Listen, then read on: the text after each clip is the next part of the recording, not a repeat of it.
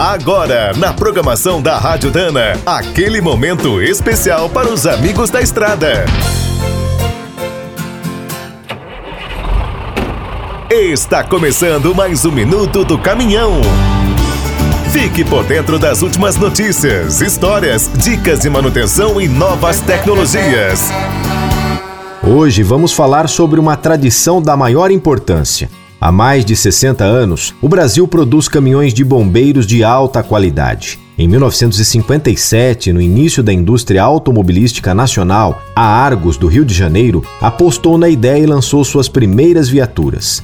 Dois anos depois, a empresa ganhou uma concorrente gaúcha, aqui de Sul. Em 1964, a Dias Garcia, também do Rio, entrou no páreo. Essas fábricas pioneiras apostavam numa receita de sucesso copiavam viaturas dos Estados Unidos e adaptavam para cada corporação. Em 1975, com o lançamento do Pioneiro 1, a carioca Jame foi além. Criou o nosso primeiro veículo de combate a incêndios em aeroportos.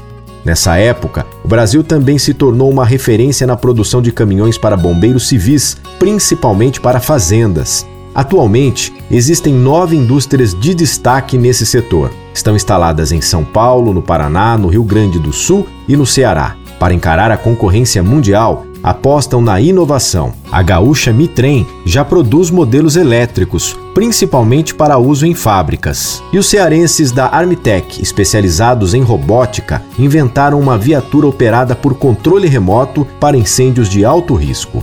Quer saber mais sobre o mundo dos pesados? Visite minutodocaminhão.com.br. Aqui todo dia tem novidade para você.